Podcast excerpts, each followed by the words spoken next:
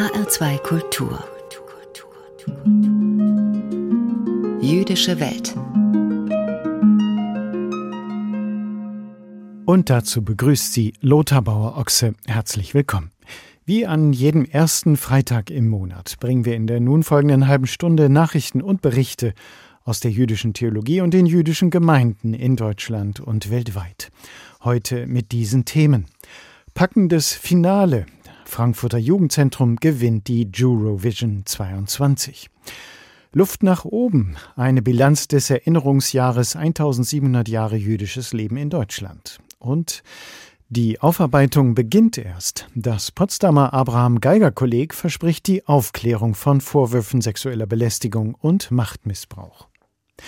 Im zweiten Teil der Sendung, nach den Kurzmeldungen aus der jüdischen Welt, beschäftigt sich Daniel Neumann, der Direktor des Landesverbandes der jüdischen Gemeinden in Hessen, in seiner Ansprache mit dem Sinn und Unsinn der Tradition. Zu unserem ersten Beitrag. Der Eurovision Song Contest lockt ja jedes Jahr wieder Fans vor den Fernseher auch wenn er den deutschen Interpretinnen und Interpreten seit vielen Jahren regelmäßig eine Schlappe einbringt. Aber er ist immerhin zum Vorbild geworden für einen Wettstreit unter jüdischen Jugendclubs aus ganz Deutschland. Das ist der Eurovision Song Contest. Und den gibt es jedes Jahr. Im vergangenen Jahr musste er Corona-bedingt ausfallen. Umso begeisterter waren die jüdischen Jugendlichen, als es am vergangenen Freitag in Berlin endlich losging. Mit dabei auch eine Band aus Frankfurt. Was für ein Spektakel im Berliner Hotel Estrell stattgefunden hat. Nach etwa vier Stunden war klar, wer die diesjährige Juro, also die Eurovision 2022 gewonnen hatte. Vor der Show war einigen Jugendlichen des Berliner Teams die Aufregung quasi ins Gesicht geschrieben. Also mein Herz klopft richtig und ich habe die ganze Zeit das Gefühl, dass ich weinen muss, weil ich so aufgeregt bin. Es sind halt mega viele Menschen und wir sind alle so, wir trainieren seit über sechs Monaten für alles. Und es ist so, auf einmal steht es vor der Tür und so, es fühlt sich so an, als wäre gestern noch die erste Probe gewesen. Die Gastgeberinnen aus Berlin brachten ihren obligatorischen Eröffnungsakt dann perfekt auf die Bühne.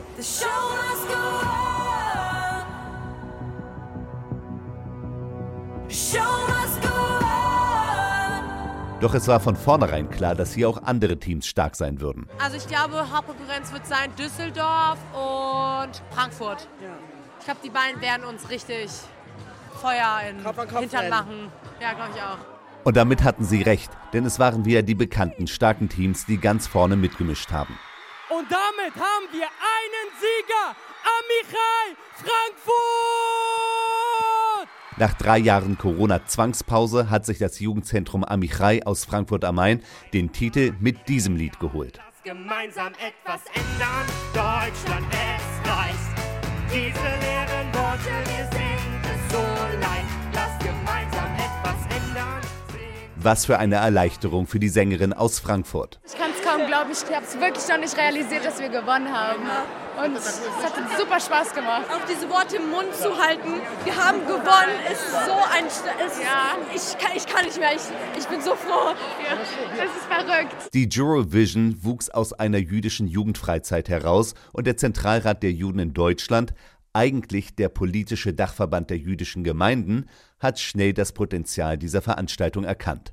Er stattete die Eurovision mit einem Budget aus, das jetzt im 20. Jahr dafür sorgt, dass eine professionelle Riesenshow auf die Bühne gebracht wird und das sogar mit international bekannten israelischen Künstlern wie Static und Ben El, die als Star-Acts mit dabei waren.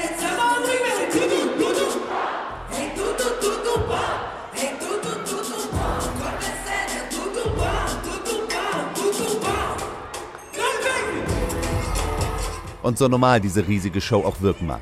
Der jüdische Jugendgesangswettbewerb wird mit Maschinenpistolen gesichert. Das ist jüdischer Alltag, auch wenn sich offenbar niemand der Teilnehmenden daran stört.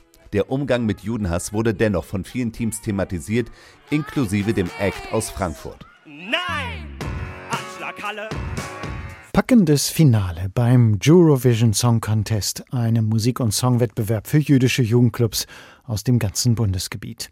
Der Frankfurter Jugendclub Amichai hat diesmal gewonnen, deswegen wird die Eurovision im kommenden Jahr in Frankfurt ausgetragen. Die vergangenen anderthalb Jahre standen bundesweit im Zeichen der Erinnerung an 1700 Jahre jüdisches Leben in Deutschland.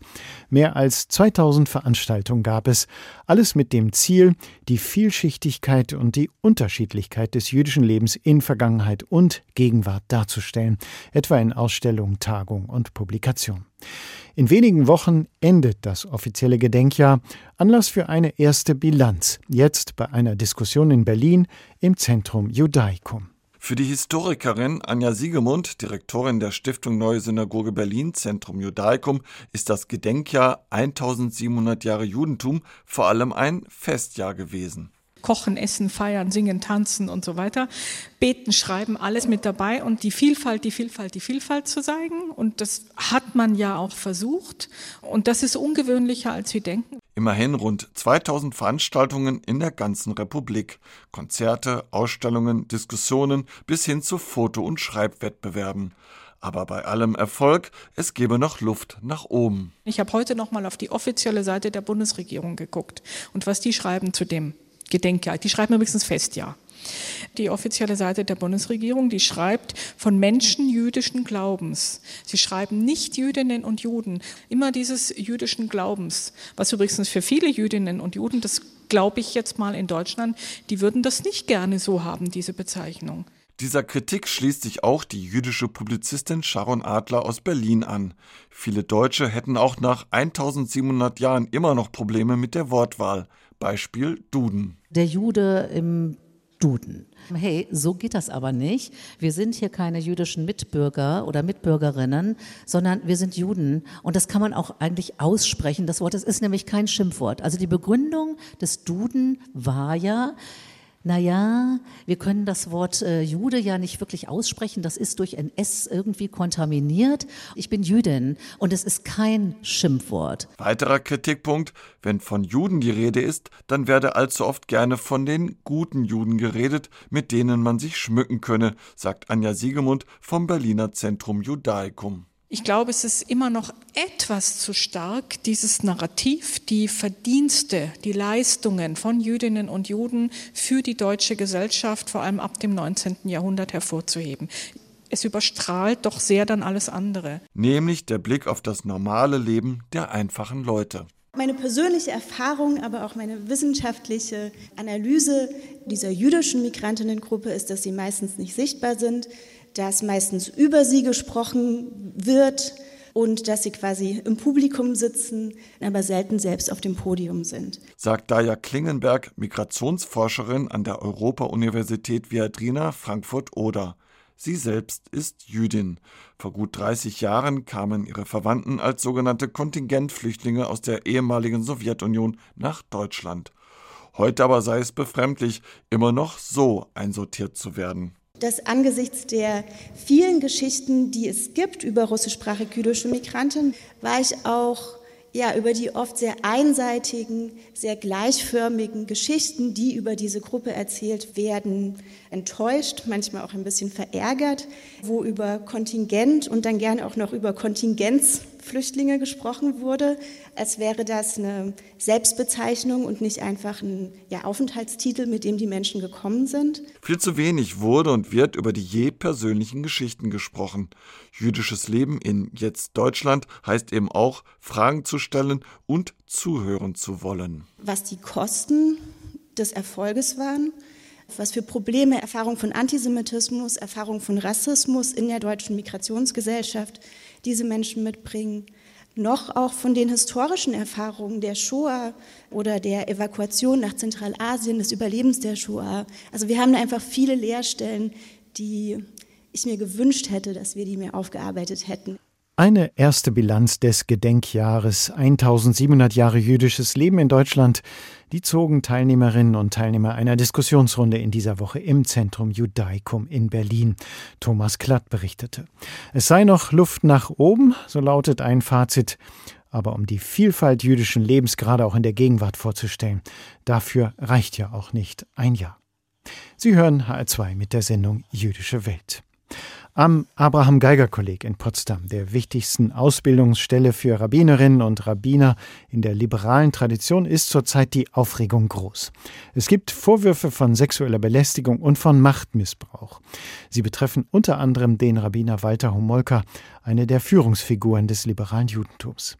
Die Hochschule ist in dieser Woche an die Öffentlichkeit gegangen und hat Aufklärung versprochen. Gabriele Töne ist selbst keine Jüdin und erst seit anderthalb Wochen im Abraham Geiger Kolleg im Einsatz. Die Rechtsanwältin war mal Finanzstaatssekretärin des Landes Berlin und kaufmännischer Vorstand des Berliner Zoos. Und jetzt soll sie alles aufklären, was am Geiger Kolleg vorgefallen ist und welche Konsequenzen daraus zu ziehen sind. Dafür lässt Institutsdirektor Walter Homolka all seine Funktionen ruhen. Gabriele Töne hat die volle Handlungsvollmacht. Meine Aufgabe ist Aufklärung, ist Organisation der Gegenwart und ist die Frage, ob und wie eine neue Struktur aussehen könnte. Gerade an der Struktur gab es viel Kritik, denn es stellte sich heraus, dass Walter Homolka, der in der Öffentlichkeit lange Zeit eine hohe Reputation genoss, sich eine ziemliche Machtfülle verschafft haben soll rund um das Potsdamer Leuchtturmprojekt Abraham Geiger Kolleg. Homolka war Institutsdirektor der liberalen Ausbildungsstätte Geiger Kolleg, Direktor der konservativen Parallelausbildungsstätte Zacharias Frankel Kolleg und Hauptanteilseigner am Träger des Instituts der Leo Beck Foundation. Homolkas Kritiker werfen ihm vor, dass viele seiner Studenten seinem Willen und seinen Launen ausgesetzt gewesen seien. Und dann kam es zu dem Vorwurf, dass einer der Dozenten, Homolkas Ehemann, mehreren Studenten Selbstbefriedigungsvideos und Penisbilder geschickt haben soll. Mindestens ein Video liegt der Zeitung Die Welt vor. Eine der Fragen, die Gabriele Töne deshalb auf der Pressekonferenz mehrfach gestellt bekam, wie geht es weiter mit dem Führungspersonal am Abraham Geiger Kolleg und speziell mit Walter Homolka?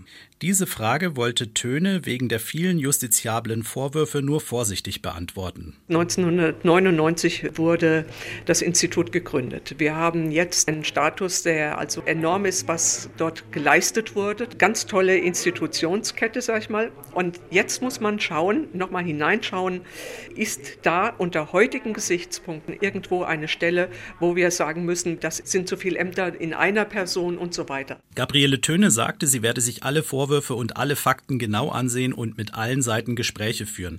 Sie habe bei der Aufklärung keinen Zeitdruck und die absolute Handlungsvollmacht. Unterdessen sorgten zwei Briefe für Aufsehen. In einem Brief, der von der Zeit veröffentlicht wurde, meldeten sich 22 Rabbinerinnen und Rabbiner zu Wort, Alumni des Abraham Geiger Kollegs. Sie äußerten sich neutral und grundsätzlich solidarisch mit dem Institut und boten ihre Unterstützung bei der Aufklärung an. Einen anderen Brief, den die jüdische Allgemeine veröffentlicht hat, sollen 21 21 Studenten anonym verfasst haben. Sie sprechen von einem toxischen Umfeld und von Machtmissbrauch, unter dem einige von ihnen gelitten hätten. Sie fordern den kompletten Austausch der Führungsriege des Geigerkollegs. Die Aufklärerin Gabriele Töne zweifelt allerdings an der Authentizität der Verfasser des Briefs. Während wir hier saßen beim Pressegespräch kamen Distanzierungen von einzelnen Personen, die dort in Anführungsstrichen unterschrieben haben sollen.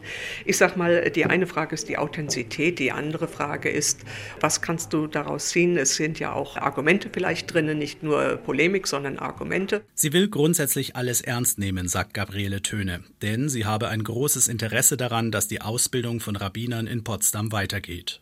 Das Abraham Geiger Kolleg in Potsdam will die Vorwürfe von sexueller Belästigung und Machtmissbrauch aufklären. Dazu gab es in dieser Woche eine Pressekonferenz, die unser Reporter Oliver Soos für uns besucht hat. HR2 Kultur. Nachrichten aus der jüdischen Welt. Heute von und mit Karina Dobra. Der Bundesgerichtshof hat am vergangenen Montag erstmals über den Umgang mit einer judenfeindlichen Schmähplastik an der Stadtkirche von Wittenberg verhandelt. Das Gericht in Karlsruhe muss entscheiden, ob die sogenannte Judensau von der Kirche der Lutherstadt entfernt werden muss und ob das aus dem Mittelalter stammende Sandsteinrelief den Tatbestand der Beleidigung erfüllt. Die Plastik von 1290 zeigt eine Sau, an deren Zitzen sich Menschen laben, die Juden darstellen sollen. Ein Rabbiner blickt dem Tier unter den Schwanz und in den After. Der Kläger hatte gegen ein Urteil des Oberlandesgerichtes Naumburg Revision eingelegt. Demnach muss das Relief nicht beseitigt werden, weil es seit 1988 in ein Gedenkensemble eingebunden ist. Unterhalb der Schmähplastik hat die Gemeinde ein Mahnmal mit Erklärtext aufgestellt, in dem sie sich von der Skulptur distanziert. Die Bundesregierung will in diesem Jahr einen Preis vergeben an Initiativen, die jüdisches Leben in Deutschland sichtbar machen und Vorurteile abbauen. Wie der Beauftragte für jüdisches Leben Klein mitteilte, können sich Einzelpersonen, Vereine oder auch Schulklassen bis zum 31. August für den Ehrenamtspreis bewerben. Der Preis soll in zwei Kategorien vergeben werden, einmal für Projekte von unter 27-Jährigen und einmal ohne Altersbeschränkung. Voraussetzung ist, dass es sich bei den Projekten um ehrenamtliches Engagement handelt, das jüdisches Leben stärkt, als selbstverständlichen Teil der Gesellschaft sichtbar macht oder Wissen über das Judentum vermittelt. Vergeben wird der mit jeweils 5000 Euro dotierte Preis in Kooperation mit der Deutschen Stiftung für Engagement und Ehrenamt und dem Zentralrat der Juden in Deutschland. Infos über den jüdischen Friedhof vor Ort oder das Schicksal einer jüdischen Familie. Gestern Abend haben Schülerinnen und Schüler von zwölf UNESCO-Projektschulen im Jüdischen Museum Frankfurt ihre Projekte vorgestellt, die sie zum Festjahr 1700 Jahre jüdisches Leben in Deutschland entwickelt haben. Mithilfe einer Bilderbox, die auf 36 Karten Gegenwart und Geschichte jüdischen Lebens zeigt, haben sich die Schulen zum Beispiel Stadtführungen überlegt und Gespräche mit jüdischen Jugendlichen geführt. Die Lernbox verbindet Fotografien, Abbildungen von Dokumenten und Gemälden mit Informationen und Rechercheaufträgen. Zur Vorstellung war unter anderem der Präsident des Zentralrats der Juden in Deutschland, Josef Schuster, eingeladen. Die Goethe-Universität Frankfurt und die im Bau befindliche Jüdische Akademie im Stadtteil Bockenheim wollen in Zukunft eng kooperieren. Die Goethe-Uni mit ihrem Fokus auf jüdischer Religionswissenschaft und Judaistik sei ein ausgezeichneter Partner dieser neuen Institution, sagte Unipräsident Enrico Schleif bei der Unterzeichnung einer Absichtserklärung. Eine fruchtbare und dauerhafte Kooperation liege in beiderseitigem Interesse. Mit der Jüdischen Akademie wollen wir die gesellschaftlichen Debatten in unserem Land um die jüdische Perspektive bereichern, sagte der Präsident des Zentralrats der Juden Josef Schuster. Zugleich solle die wissenschaftliche Arbeit zu jüdischen Themen verstärkt werden. Die Jüdische Akademie in Frankfurt ist die erste überregionale jüdische Institution dieser Art, die nach dem Holocaust in Deutschland errichtet wird. Die Fertigstellung des Baus ist für Ende 2023 geplant. 2024 soll die Akademie ihren Betrieb aufnehmen. Soweit die Nachrichten aus der jüdischen Welt. HR2 Kultur. Jüdische Welt. Ansprache.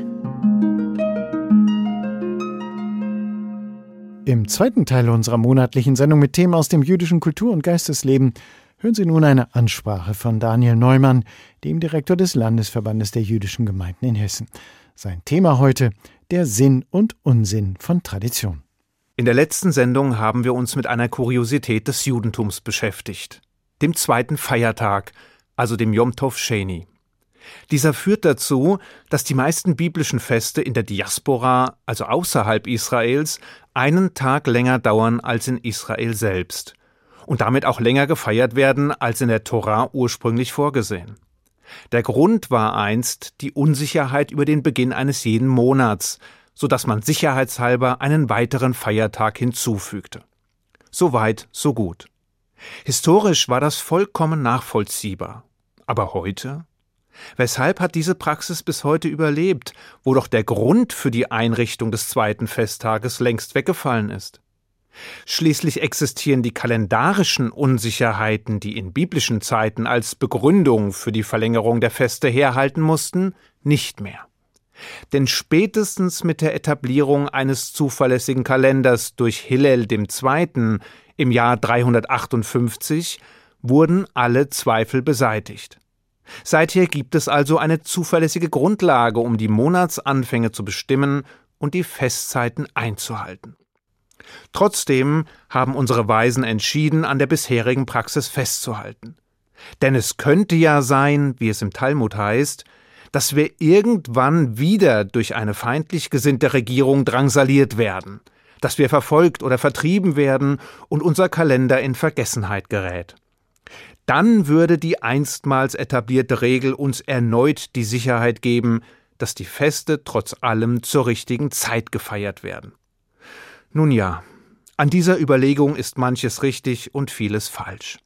Denn einerseits haben unsere Weisen bereits damals geahnt, dass wir Juden immer wieder unter Verfolgung und Vertreibung leiden würden.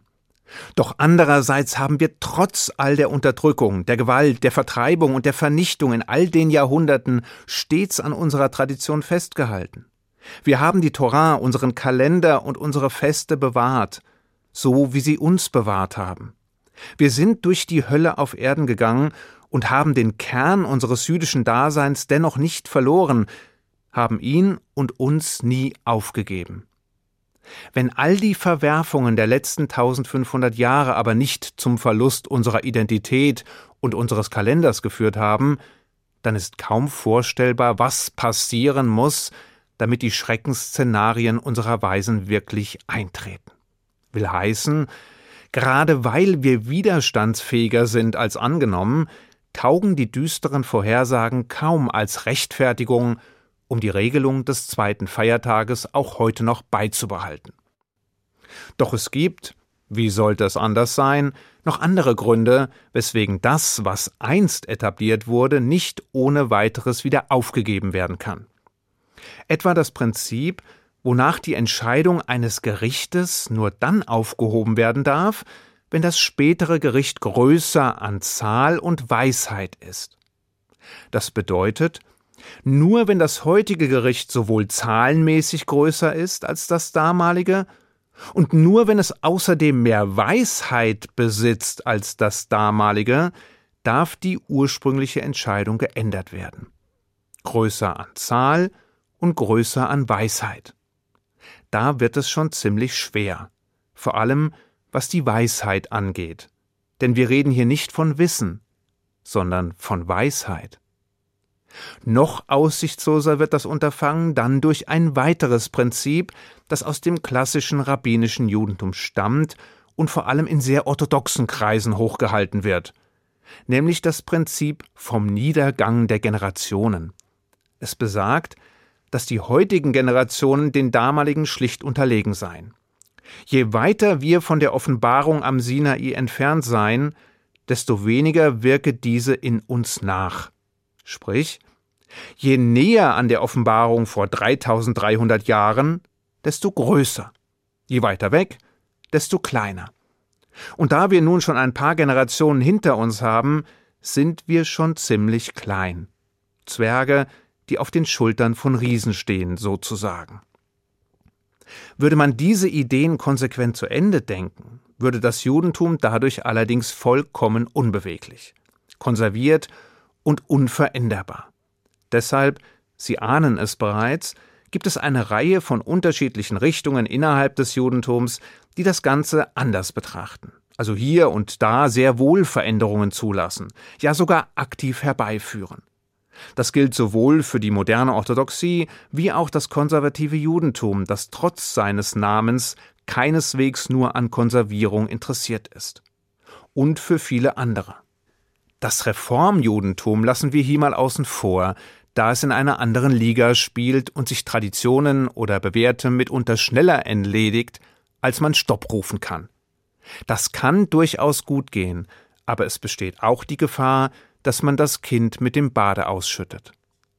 Daher zurück in die Mitte, Richtung jüdischem Mainstream und der mal liebgewonnenen und mal missliebigen Tradition. Konkret dem Festhalten an dem zweiten Feiertag. Hier stellt sich auch für die Beweglichen die Frage, weshalb man diese Praxis überhaupt ändern sollte. Klar, der eigentliche Grund ist weggefallen, aber was soll's? Das kommt schließlich alle Tage vor, Erst recht bei Religionen, die so viele Jahre auf dem Buckel haben wie das Judentum. Und doch ist hier etwas anders. Und zwar aus mehreren Gründen. So führt diese Regel zu schwierigen Fragen mit Blick auf Juden in und außerhalb Israels. Hier macht man es so, dort so. Was tut ein Israeli, der zum Pesachfest nach Deutschland kommt? Feiert er sieben Tage, wie in Israel, oder acht, wie in Deutschland? Gelten die Geh- und Verbote des zweiten Feiertages für ihn? Und wie ist es umgekehrt? Für einen Deutschen in Israel? Außerdem führt dies dazu, dass wir, wenn es dumm läuft, unterschiedliche wöchentliche Torah-Abschnitte lesen. so wie in diesem Jahr. Will heißen, Israel und der Rest der jüdischen Welt geraten aus dem Takt. Normalerweise lesen wir Woche für Woche weltweit denselben Abschnitt der Torah. Durch eine besondere Konstellation mit dem zweiten Festtag geraten wir nun allerdings für mehrere Monate durcheinander, bevor wir wieder in den gemeinsamen Rhythmus zurückfinden. Das bedeutet, das Festhalten am zweiten Feiertag gefährdet die Einheit unseres kleinen Volkes. Und die ist gerade mit Blick auf unsere Größe so dringend nötig. Doch es gibt noch andere Gründe, schwerwiegendere. Denn die Verlängerung der Feste widerspricht nicht nur dem eindeutigen Wortlaut der Torah, sondern vor allem dem Sinn und Zweck. Das Pesachfest etwa soll ja nicht ohne Grund sieben Tage dauern und nicht acht. Die sieben ist eine bedeutsame Zahl. Die Schöpfung wurde in sieben Tagen vollendet. Der siebte Tag der Woche ist der Schabbat. Alle sieben Jahre dürfen die Felder nicht bearbeitet werden. Nach Ablauf von sieben mal sieben Jahren folgt das Joveljahr und so weiter und so fort. Sieben, sieben, sieben, nicht acht. Außerdem, das eigentlich siebentägige Pesachfest feiert nicht nur die Befreiung des Volkes Israel aus der Sklaverei, sondern auch dessen Geburtsstunde. Denn in diesem Prozess wurde es geschaffen. Die Parallele ist offensichtlich sieben Tage für die Erschaffung der Welt und sieben Tage in Erinnerung an die Erschaffung des Volkes Israel. Die ganze Verbindung reißt allerdings in dem Moment, in dem ein weiterer Tag angehängt wird. Aber Einheit hin, Verbindung her, so viele gute Argumente es auch für die Abschaffung der Tradition des zweiten Feiertages gibt, so wenig lassen deren Behüter eine Änderung zu. Und so tun wir, was wir immer getan haben. Wir debattieren, diskutieren und lamentieren. In der Hoffnung, dass man sich auf das besinnen möge, was der Literatur-Nobelpreisträger George Bernard Shaw einmal sagte. Die Tradition ist wie eine Laterne. Die Dummen halten sich daran fest, und den Klugen leuchtet sie den Weg. Ich wünsche Ihnen einen guten Schabbat.